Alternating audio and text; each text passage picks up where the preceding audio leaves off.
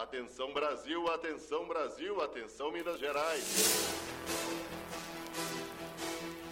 Dentro de instantes, a Rádio FMG Educativa apresenta o programa esportivo Óbvio Lulante. Porque no futebol, nada é tão óbvio assim.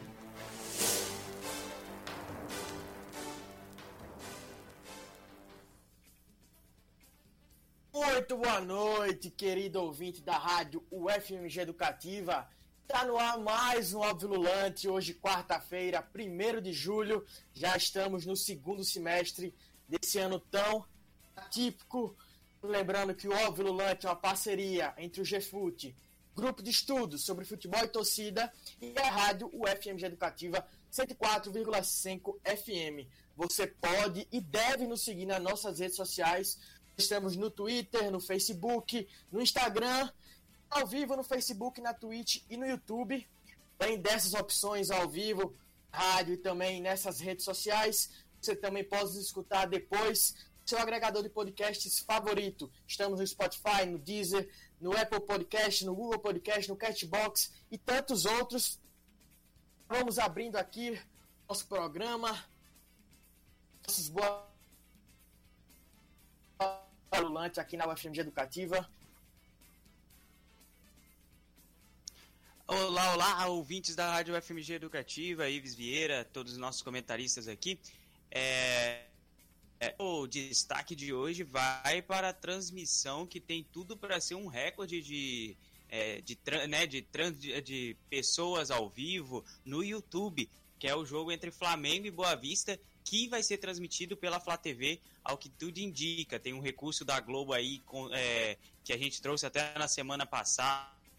Globo e Flamengo e um recurso da Globo é, foi registrado hoje e pode vetar a decisão de transmissão na Flá TV mas ao que tudo indica o Flamengo pode até agora pode é, sem nenhuma preocupação é, transmitir o jogo do Flamengo e Boa Vista no Maracanã. O gancho do seu destaque, eu trago, lembro ao nosso ouvinte que ontem ocorreu um encontro em Brasília com alguns presidentes clubes que têm acordo com a Turner, detentora de esporte interativo, para verem e reverem questões que envolvem MP, que a gente trouxe muito bem semana passada aqui no programa. Cris Calil, boa noite, seja bem-vinda.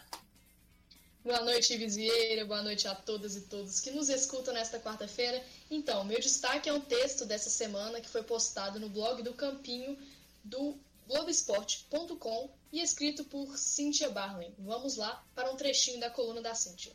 A volta dos brasileiros femininos Série A1 e A2 já está em estudo na CBF, mas ainda sem data definida. A entidade tem como planejamento, primeiro, observar a aplicação do protocolo de segurança sanitária no masculino, que projeta início do brasileiro para 8 e 9 de agosto, para somente depois retornar com a disputa das mulheres, possivelmente com o tempo de garantia de incubação da Covid-19. O cuidado extremo da entidade é porque muitas equipes, principalmente na série A2, não dão plano de saúde às atletas e assim elas estariam né, desprotegidas e sujeitas à capacidade da rede pública de saúde. Quem quiser ler o texto inteiro é só procurar por CBF planeja teste de protocolo com o masculino para projetar a volta dos brasileiros femininos no Brasil, que dá para achar no site do Globo Esporte. Renata, boa noite Renata, seja bem-vinda ao Violante. Qual seria o seu destaque para esta semana futebol?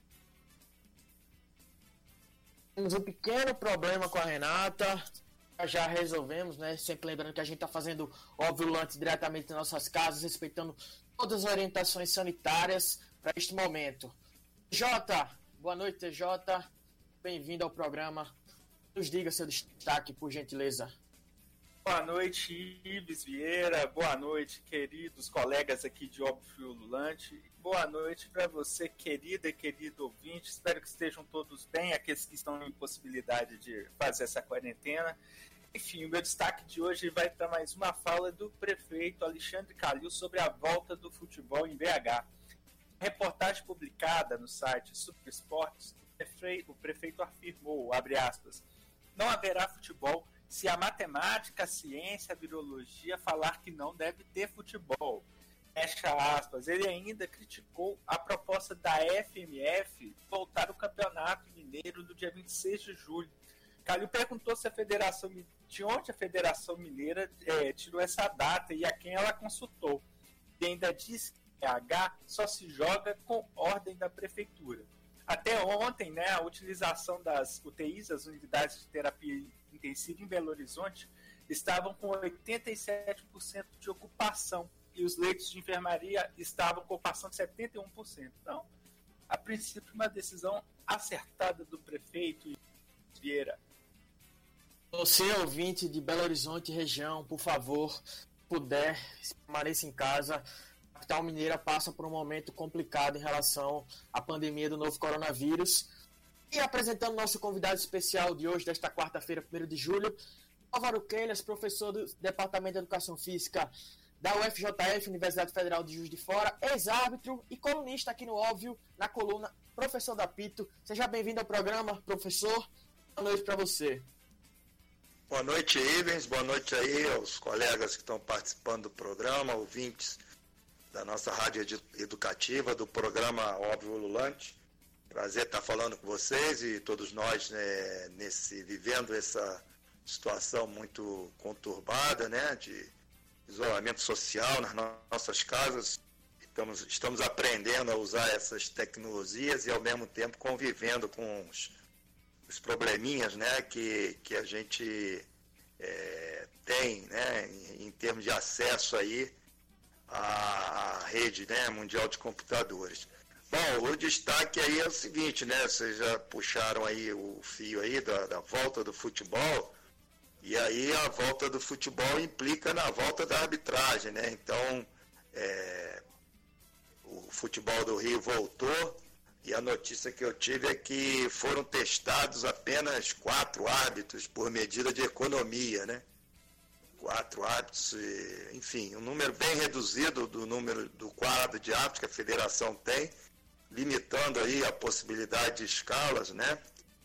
É, então isso é complicado, né? Porque as equipes estão fazendo as testagens e aí a notícia do Rio, acabo de ter aqui pelo, pelo WhatsApp aqui, eu estou tendo uma notícia aqui aí da, da nossa Federação Mineira, que eu atuei durante oito anos, né?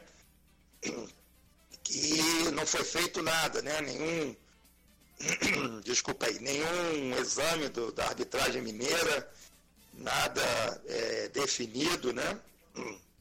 E está se falando aí na, na, na, famosa rádio corredor aí, agora não tem corredor, né? Na rádio WhatsApp, que os atos estariam num confinamento aí, mas nada definido, tudo muito nebuloso, né? E em termos de arbitragem, pior ainda, né? Porque o arbitragem, o ato é sempre visto como custo, né? Do campeonato e não como uma peça importante, né?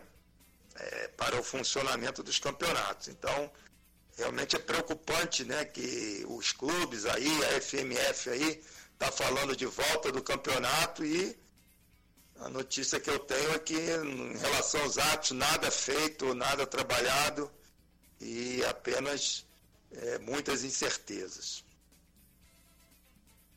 Pois é, professor, só corrigindo a informação que eu passei, o professor Álvaro Queiras é da Faculdade de Educação da UFJF, não da faculdade da Universidade Federal de Juiz de Fora.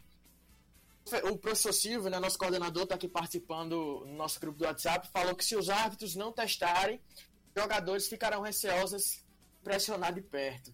É uma situação, o protocolo da FEG é jogo limpo, protocolo seguro, mas realidade a gente não vê que seja realmente algo seguro. Até o Botafogo entrou com a faixa criticando a volta, tanto o Botafogo quanto o Fluminense foram bem contra esse retorno no futebol no, no, estado do Rio de Janeiro, que daqui a alguns dias vai poder receber público de até 20 mil pessoas, mais uma decisão polêmica envolvendo o futebol terra fluminense.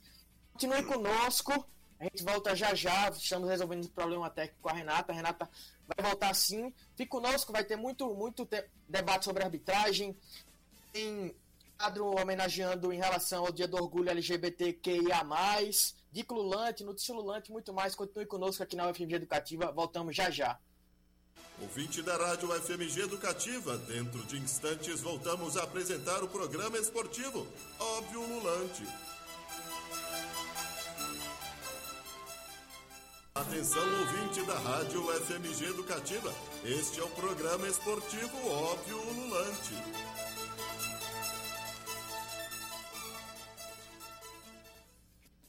Voltamos aqui na UFMG Educativa com o nosso Óbvio Ululante. Estamos aqui na presença do professor Álvaro Queiras, ex-árbitro e atualmente professor do Departamento de Educação da Universidade Federal de de Fora e também colunista aqui coluna Professor do Apito, fala sobre a questão de arbitragem aqui no Óbvio. Como ele, como ele tinha vindo falando sobre a questão da. Como a pandemia tem influenciado na arbitragem, o Brasil já está passando o processo de retorno do futebol, como a Europa já passou em outros locais do mundo. Retomar esse assunto, professor. Como, como fica a situação, além disso que você falou, para a questão dos árbitros? Como, como ser, então, ir, como pensar um protocolo realmente seguro. Como é que os árbitros podem agir nesse processo de forma mais direta, tentando ser mais protagonistas do que apenas aceitando ordens de cima para baixo? Acontecemos um, um probleminha com o professor Álvaro Quelhas, tudo bem, acontece. Mas agora perdemos tempos, é hora de perfil aqui no Óbvio Lulante. O perfil foi enviado pela Bárbara vai ser executado pelo grande TJ. Contigo, TJ. Então, Ives Vieira, vamos lá para o perfil enviado pela nossa querida Bárbara. Dia 28 de junho foi o Dia Internacional do Orgulho LGBTQIA. Importante que a gente fale sobre isso no contexto do futebol. Afinal, esse ainda é um tabu no mundo futebolístico alguns poderão contrapor sobre o tabu evocando as manifestações de clubes brasileiros no último domingo. Mas a ressalva se deve ao fato de que as recentes manifestações em favor da diversidade sexual e de gênero, apesar de sua importância, carregam certo apagamento de como no cotidiano esse esporte é marcado pela dominância cis heteronormativa com diversas violências LGBTfóbicas. Assim, hoje faz-se importante evocar memórias, trazer um pouco de como o racismo e a homofobia atravessam a história do futebol mundial, trazendo para a cena Justin Fashanu, uma espécie de misto entre futebol e arte. Poucas pessoas conhecem a história de Justin Fashanu, apesar do documentário Hidden Games, The Justin Fashanu Story, de 2017, dirigido por John Kerry e Adam Drake. Justin foi considerado ícone nos anos 80 e 90 por ser o primeiro jogador negro a ser transferido de clube pelo valor de milhão de libras. O primeiro jogador a falar abertamente sobre sua sexualidade. Ele era preto e atreveu a falar sobre raça e sexualidade na Inglaterra num período em que racismo não era crime, homossexualidade era passível de condenação. Nascido em Londres em 19 de fevereiro de 1961 e filho de imigrantes, a mãe guianense e o pai nigeriano, este foi adotado após o divórcio de seus pais, juntamente ao seu irmão mais novo. Bom, devido à falta de condições financeiras de Pearl para criar os filhos sozinho. Dusty e John foram adotados por uma família branca e a dificuldade de pertencimento marcou a vida dos irmãos. Desde muito cedo, ele começou a se destacar no futebol, sendo convencido a se dedicar à prática por um olheiro do Norwich City aos 17 anos. No documentário ficam explícitas as violências cotidianas que sofria dos jogos e treinos. Era chamado de macaco, atingido por bananas dentro de campo, e como agressões físicas que aconteciam em algumas partidas.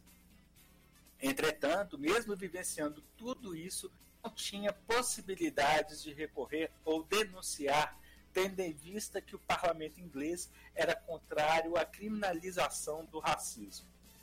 Contudo, Justin passa a chamar a atenção pelo seu bom desempenho no clube e com apenas 18 anos é comprado pelo Nottingham Forest por um milhão de libras após marcar o gol do ano em um jogo contra o Liverpool. Vale destacar que, apesar do sucesso do jogador, as violências racistas não cessaram. E, justa, e juntamente a isso, houve uma, uma falta de adaptação ao novo clube, que também refletiu em sua produtividade ampla. Lógica racista, tudo foi colocado na conta de uma suposta difícil personalidade do jogador, que foi agravado por alguns rumores que começaram a tomar conta dos bastidores sobre a sexualidade de Justin. O técnico Ian Cloak chegou a se, a se referir a Fachanu como uma bichinha, entre aspas, baniu o jogador do clube usando de força policial. Sem oportunidades, pioradas por uma lesão no joelho, Fachanu passou a circular por vários clubes, como Southampton, o North Scouting, Leighton Orient, West Ham, entre outros. Não se falava mais sobre a sua vida no futebol, mas sim sobre as polêmicas que envolviam a sua sexualidade. Por, por fim, em 1990, ele assume publicamente sua homossexualidade em uma entrevista ao The Sun. A declaração foi recebida de forma raivosa pelos atores do mundo do futebol e Fachanu passou a ser considerado uma pessoa não grata, uma persona não grata. Ignorado e abandonado pelos clubes e não encontrando apoio nem mesmo em sua família, a situação se agravou após um escândalo envolvendo Justin com membros do parlamento inglês e sua carreira foi sendo minada por conta dessa lógica racista e homofóbica que atravessou os discursos sobre o jogador. Em 1993, ele se mudou para os Estados Unidos e em 97 inicia sua carreira como treinador do Maryland Mania. Quando parecia que as coisas estavam se acalmando, em 1988, Justin é, aliás, 98, Just é acusado de estupro por um jovem de 17 anos.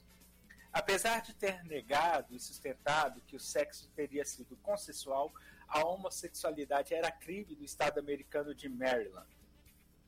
E além disso, por conta de tudo que havia sido dito sobre ele até então, ele foi julgado como culpado pela opinião pública.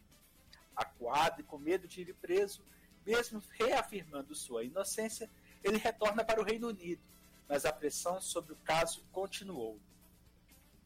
Justin Fashanu foi encontrado morto em 2 de maio de 1998, numa garagem onde se enforcou com um fio elétrico. Foi encontrado junto ao corpo com um bilhete que dizia, abre aspas, recebi, já havia sido considerado culpado. Não quero mais ser uma vergonha para minha família e meus amigos. Ser gay e uma personalidade muito difícil, mas não posso reclamar disso.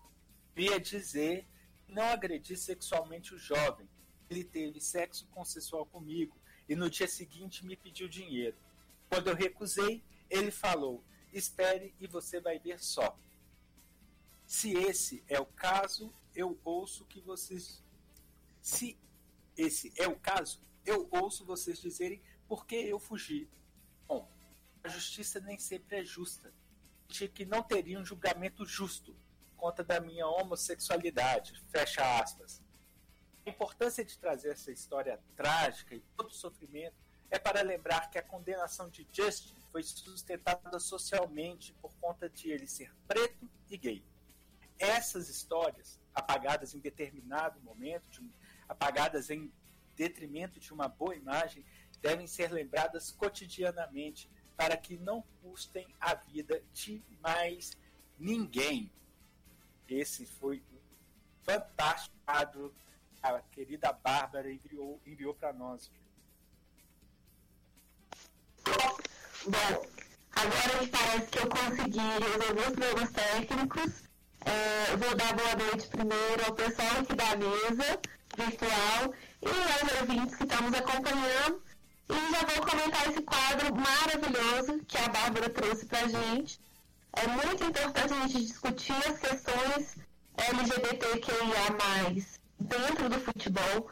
Futebol é um esporte extremamente machista e homofóbico, a gente percebe isso tanto pela, pela torcida, quanto pelos jogadores, pelos clubes e dirigentes. Eu queria trazer duas informações. Primeiro que o contra-ataque é, trouxe, fez um, um, levantamento sobre os posicionamentos dos clubes nas datas relacionadas ao combate à LGBTfobia. E se até 2016 nenhum dos 20 clubes de maiores torcidas no Brasil tinham se posicionado, a partir de 2017 as coisas começaram a mudar. É, em 2017, quatro clubes é, se posicionaram, em 2018 também, e agora em 2020 17 desses 20 clubes de maiores torcidas se posicionaram. Fica o questionamento. Esse posicionamento é por marketing, porque a gente não vê ele acontecendo de fato, a não ser em redes sociais. E uma outra informação que eu aproveito também para trazer é que o América vai lançar uma camisa de mensagem de respeito, inclusão e diversidade no futebol, em parceria que ela fez com o coletivo Marias de Minas, que é um coletivo de torcedores cruzeirenses, e o Barbistas, que é um, um time de futebol LGBT aqui de Belo Horizonte. É, eles estão desenvolvendo design com os designs desses dois coletivos e a ideia não é que seja restrita a torcedores do América, que seja para todos os clubes adquiridos, todos os torcedores.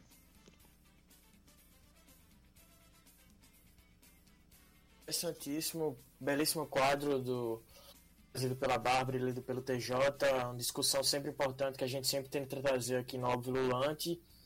Mês né, de orgulho, junho foi o mês do orgulho LGBTQIA+. E esse, essa história, né, é uma história bem conhecida porque é muito icônico, emblemático a questão do, do Fachano, mas há outros, outros casos de jogadores que têm se revelado e espero que a tendência é que cada, cada vez mais eles não sintam sinto que esse, esse ambiente tóxico do futebol impeça eles de declararem sexualidade. Vamos para o intervalo e voltamos já já aqui no Óbvio Lulante. Ouvinte da Rádio FMG Educativa, dentro de instantes voltamos a apresentar o programa esportivo Óbvio Lulante. São ouvinte da Rádio FMG Educativa. Este é o programa esportivo Óbvio Ululante.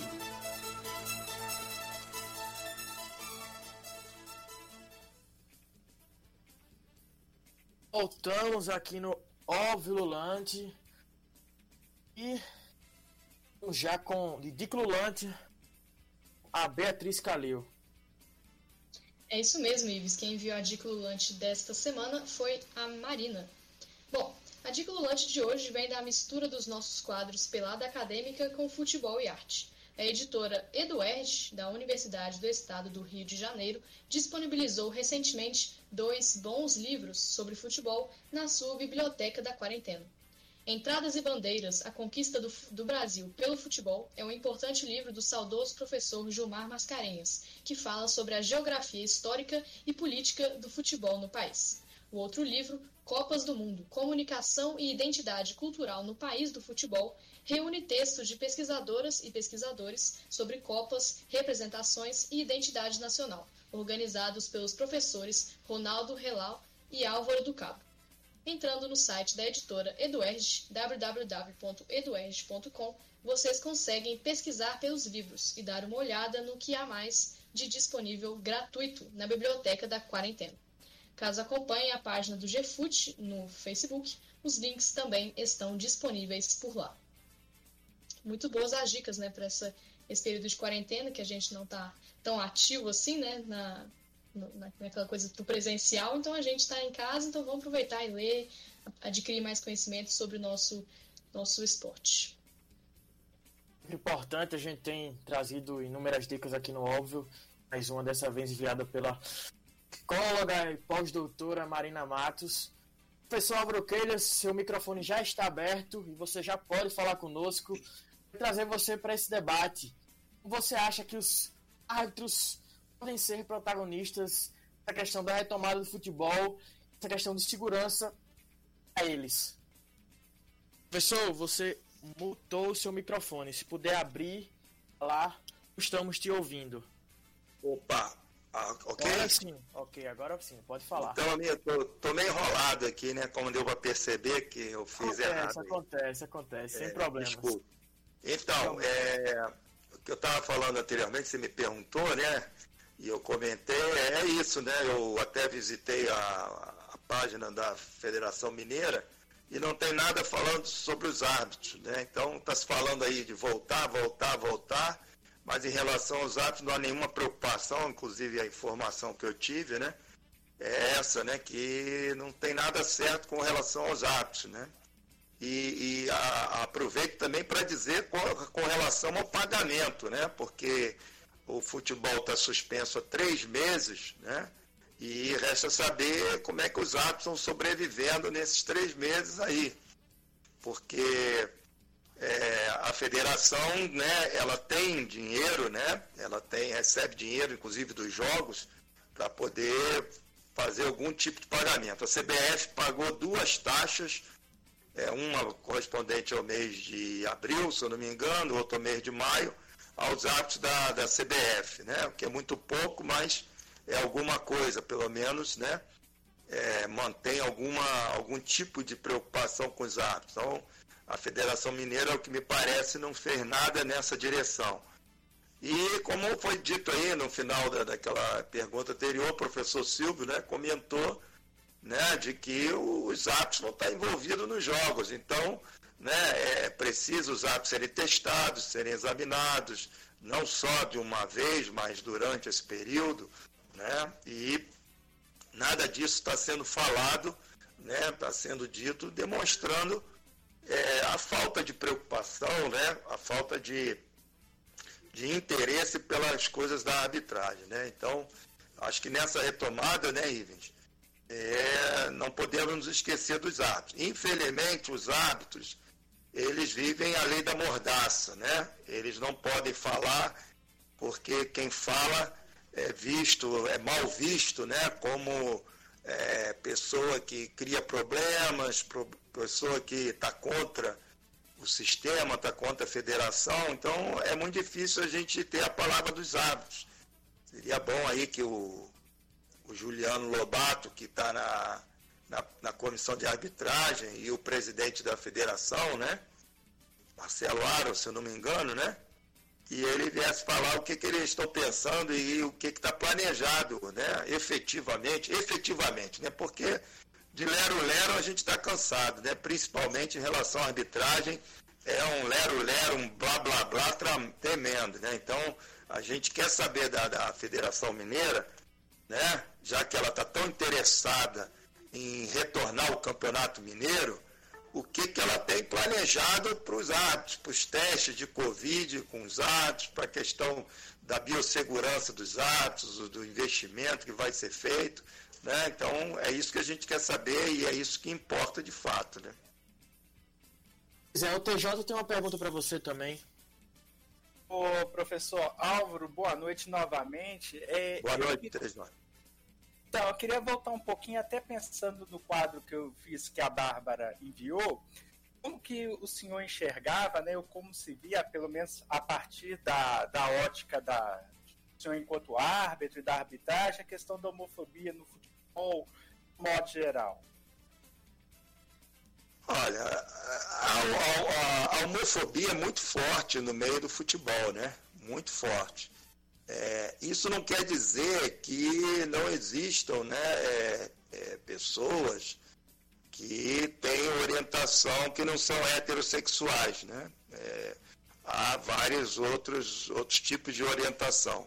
Algumas até bem, é, é, como se diz, bem nítidas, né? principalmente no campo da arbitragem. Né? No campo da arbitragem, isso não é, vamos dizer, um, um tabu é, insuper, é insuperável, né? Ou insuperável que eu quero dizer o sentido, uma coisa que é velada a, a, a 100%. No caso do, do, dos jogadores e de dirigentes, treinadores, a gente sabe que há toda uma, uma é, um mecanismo né, de defesa em que as pessoas não se revelam. Né? Isso não quer dizer que ali não exista não existam pessoas com outra orientação sexual. No caso dos hábitos, né, da minha experiência, né, eu tive vários colegas né, que é, até se declaravam né, é, é, homossexuais, né, principalmente. Né? Então,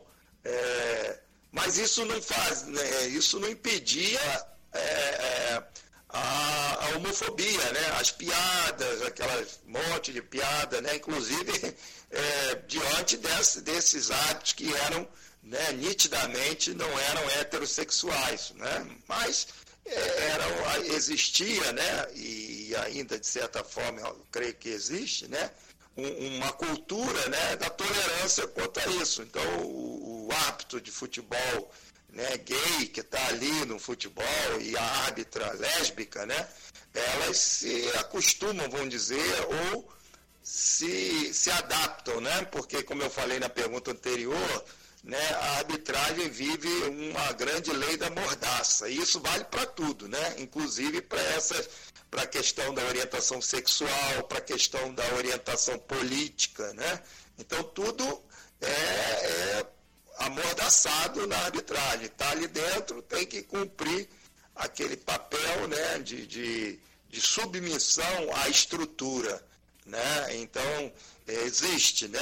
A pergunta, objetivamente respondendo para vocês, nitidamente a homofobia é muito forte, né?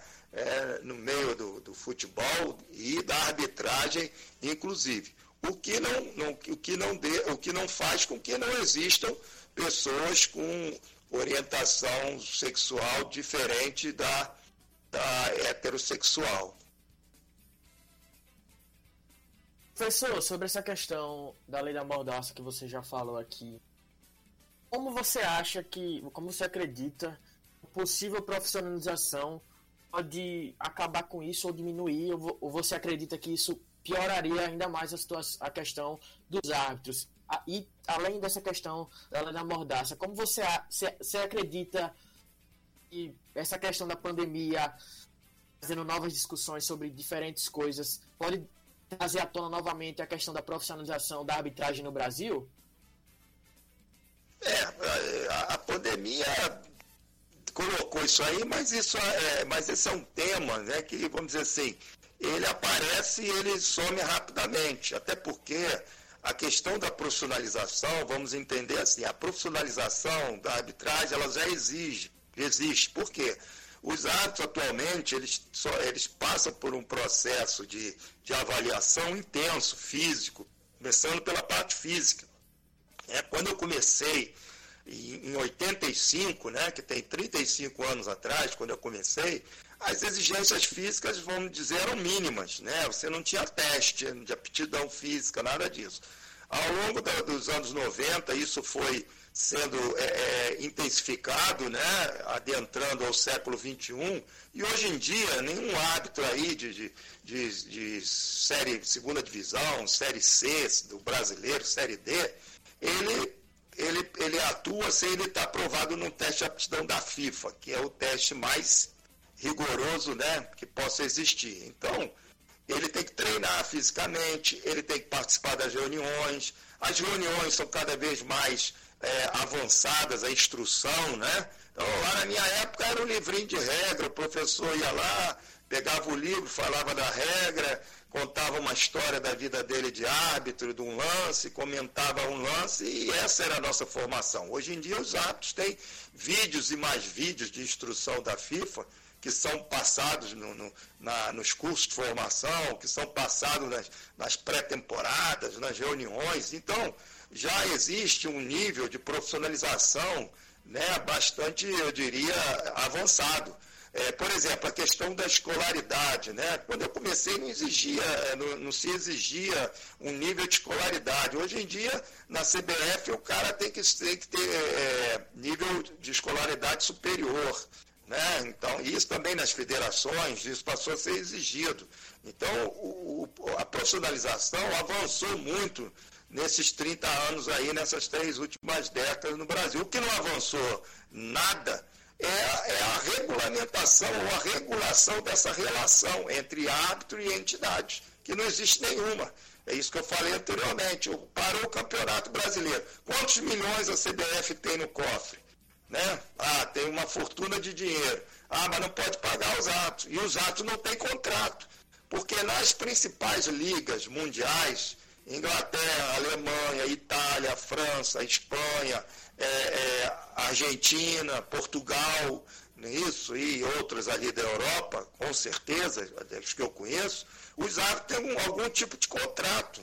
Né? Então, vamos supor, o árbitro da Inglaterra, ele recebe, vamos, vamos chutar aqui, 5 mil libras né, mensalmente, mais uma cota de participação em jogo, por exemplo, não sei quanto e assim na, na, na, Itália, assim na Espanha, mas ele tem um, contrato, ele sabe que todo mês ele vai ter 5 mil libras para pagar o aluguel, para pagar o colégio do filho, para pagar o hospital, enfim, a, a, as despesas da casa. Lá a brasileira não tem nada disso, não tem nada disso. Né? E não se fala nisso, porque as pessoas que entram na arbitragem, eles se esquecem de quando eles eram árbitros. Né? Então, quando chegar lá, eu, eu lero, lero que eu estou falando com vocês. A primeira coisa que o Gaciba falou quando assumiu a CBF é que ia ver isso com o presidente Caboclo, mas não é ver isso. Ele, ele tem que falar que isso vai ser implantado daqui a um ano, daqui a dois anos. Por que, que ele não fala isso? Porque ele tem um emprego garantido na CBF. Né? O Gaciba é contratado da CBF. Eu não sei quanto ele ganha. Não deve ganhar muito pouco. Vamos supor que ele ganha 10 mil. Vamos supor que ele ganha 15 mil. Né? Mas ele ganha uma, uma, renda, ele tem uma renda garantida, né? E, e, e os atos não têm nenhuma renda garantida. Então, a, a outra parte da sua pergunta é essa regulação que vai dar uma tranquilidade, uma segurança para os árbitros atuarem. Porque hoje o árbitro, quando vai, entra em campo, né, o árbitro fica pensando assim, eu tenho que fazer a melhor arbitragem da minha vida. Se eu marcar um pênalti aqui e, e, e não for um pênalti, a torcida reclamar, o dirigente reclamar, eu vou ficar um mês afastado, eu vou ficar dois meses afastado, ou até você eliminado, né? Porque como não tem contrato, é fácil você trocar Joaquim por Manuel toda hora, né? Não tem contrato nenhum, então assim, ah, o Álvaro não me agradou, deixa ele um mês fora, eu não vou pagar nada a ele. Se tiver um contrato, né, eu vou ter que pagar ele para ele ficar fora, em casa. Né? Então, isso é que falta na, na arbitragem brasileira. Isso é fundamental para o ato ter independência, né? para ter segurança nas marcações. Né? Quem chegar lá é porque é qualificado em qualquer, qualquer ofício, em qualquer profissão.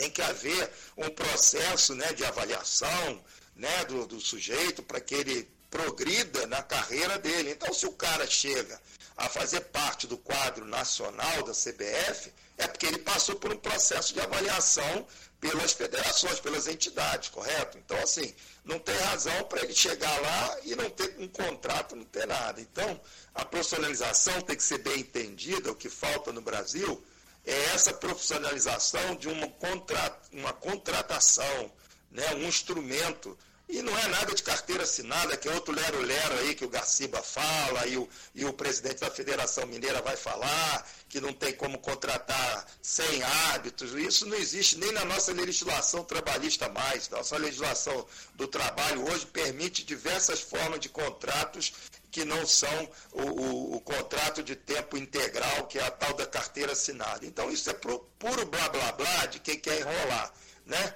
E quem quer enrolar são os dirigentes que vivem do futebol, como o, o Marcelo Aro e outros, e os ex-árbitros que se, se arrumaram na vida e agora não precisam de escala de arbitragem, porque agora eles são presidente de comissão, são outras coisas mais aí, então eles estão tranquilos com a vida arrumada. Né? Então eles não vão falar nisso. Mas o, e os atos que estão atuando não podem falar. Por isso que eu falo dessa forma, que eu tenho que falar por eles, porque eles não podem falar.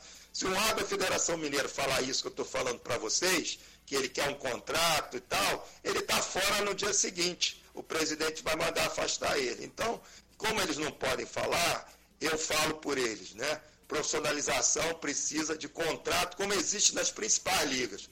Nós não somos os melhores do mundo no futebol, né? pentacampeões, campeão disso, os melhores craques do mundo, os melhores times e tal. Por que, que nós não, não temos como pagar os atos? Claro que temos. O que nós não temos é vontade. Por quê? Por que, que não tem vontade? Porque é melhor o árbitro ser, ser subordinado extremamente aos dirigentes do que ele ter independência e ele ter segurança naquilo que ele faz. Perfeito, professor. Muito importante o senhor trazer isso para aqui para o Vilulante. Que seja cada vez mais importante a gente falar para essa temática, principalmente sobre a profissionalização da arbitragem aqui no Brasil vai para o último intervalo aqui no Vilulante e volta já já aqui na Rádio FMG Educativa 104,5 FM. Ouvinte da Rádio FMG Educativa, dentro de instantes voltamos a apresentar o programa esportivo Óbvio Lulante. Atenção, ouvinte da Rádio FMG Educativa, este é o programa esportivo Óbvio Lulante.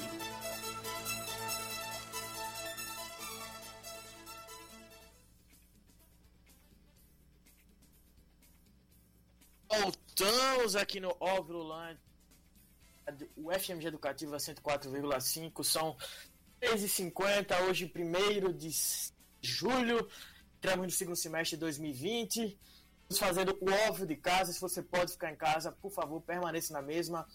Brasil e principalmente Belo Horizonte passa por uma situação complicada, o Brasil já ultrapassa 60 mil mortes da Covid-19, então pode ficar em casa, por favor, fique em casa, Agora eu vou chamar a Renata Lemos, que esteve fora por problemas técnicos do primeiro bloco, mas ela vai trazer um destaque importante aqui no Óbvio Lulante. É isso mesmo, Ives. A gente aqui em tempo de pandemia, fazendo óbvio à distância, a tecnologia ajuda, mas tem hora que dá umas travadas. É, eu trouxe uma destaque hoje, achei importante a gente falar, que é uma nota de pesar pelo falecimento do Geraldo Costa, que faleceu ontem aos 67 anos. É, ele chegou a ser internado por uma pneumonia e aí descobriram um câncer já em estado avançado e não, não resistiu. Para quem não conhece, Geraldo Costa é super importante no cenário do futebol feminino e também do futebol amador. Em 1981, ele fundou o Manchester, que é um clube aqui da região de Venda Nova, e logo formou a equipe feminina. Foi um dos pioneiros no futebol feminino e a equipe do Manchester feminino já conquistou três Copas BH, três Copas Centenário, duas Copas Centenário e uma Copa Amizade. Por ser um grande batalhador, apoiador né, e lutador, um dos pioneiros do futebol feminino daqui de BH, acho que a gente sempre merece lembrar e homenageá-lo é, por ser homenageado por todos nós, né? Importante destaque. Depois desse importante destaque, vamos para a frase do dia. Frase do dia. Ele, Thiago Perucchi.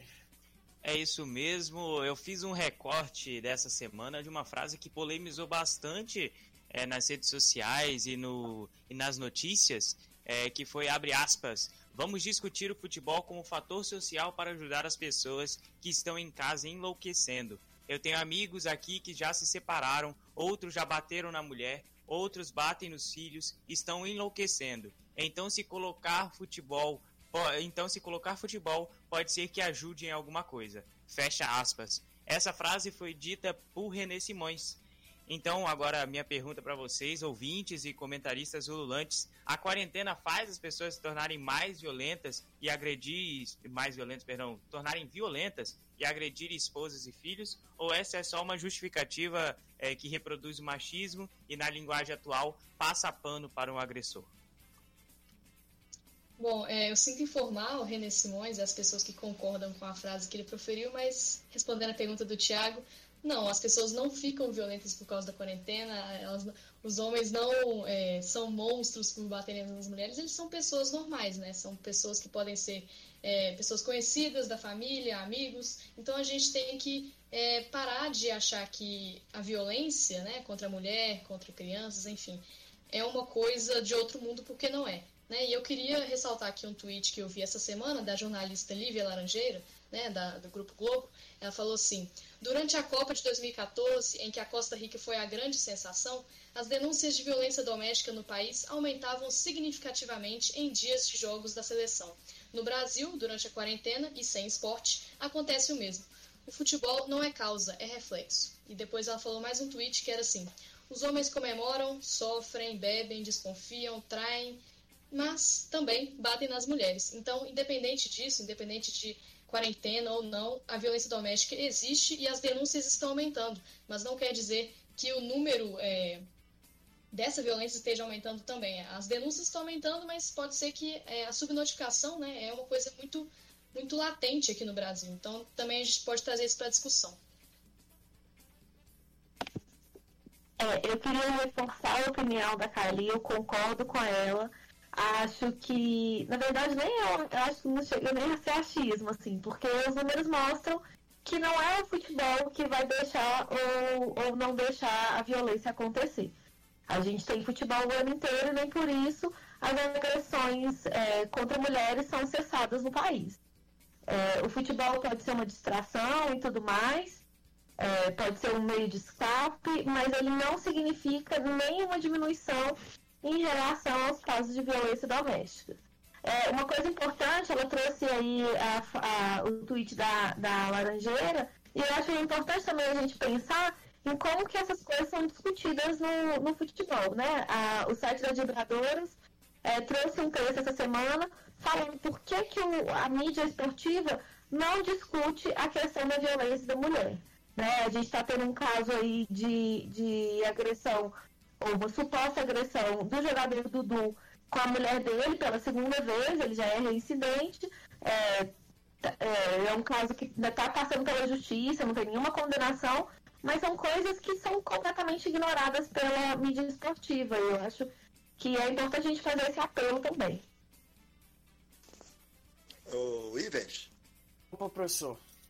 É, dá um pitaco aí, né? Porque essa declaração do, do René Simões, né, ela é absurda, né, e completamente sem fundamento, como já falou aí a nossa, a nossa companheira aí de, de programa, né, porque basta pegar as estatísticas de, de criminalidade no Brasil, de agressões às mulheres e de né, assassinatos, inclusive, não só agressões, mas o feminicídio, e também né, os crimes homofóbicos, né, que a gente vai ver que houve um aumento né, ao longo dos anos dessas ocorrências. Né? Então, e nesse período o Brasil, inclusive, foi, foi tetra, foi penta, né, campeão mundial, né, e a violência só aumentou, né, os dados estão aí, os dados dos estudos aí em, em relação a esse assunto da violência, de uma forma geral, estão aí para contestar essa tremenda borrachada, né, borracha que o René Simões falou aí,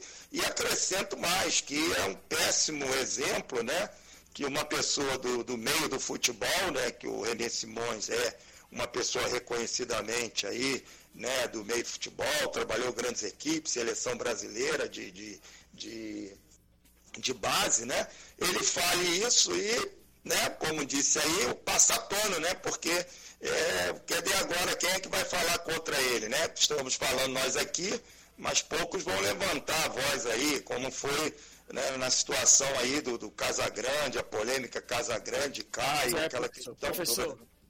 Desculpa te cortar, mas a gente tem que entregar o programa, a gente chegou no nosso final. Muito obrigado pela sua participação, pela participação de todos aqui.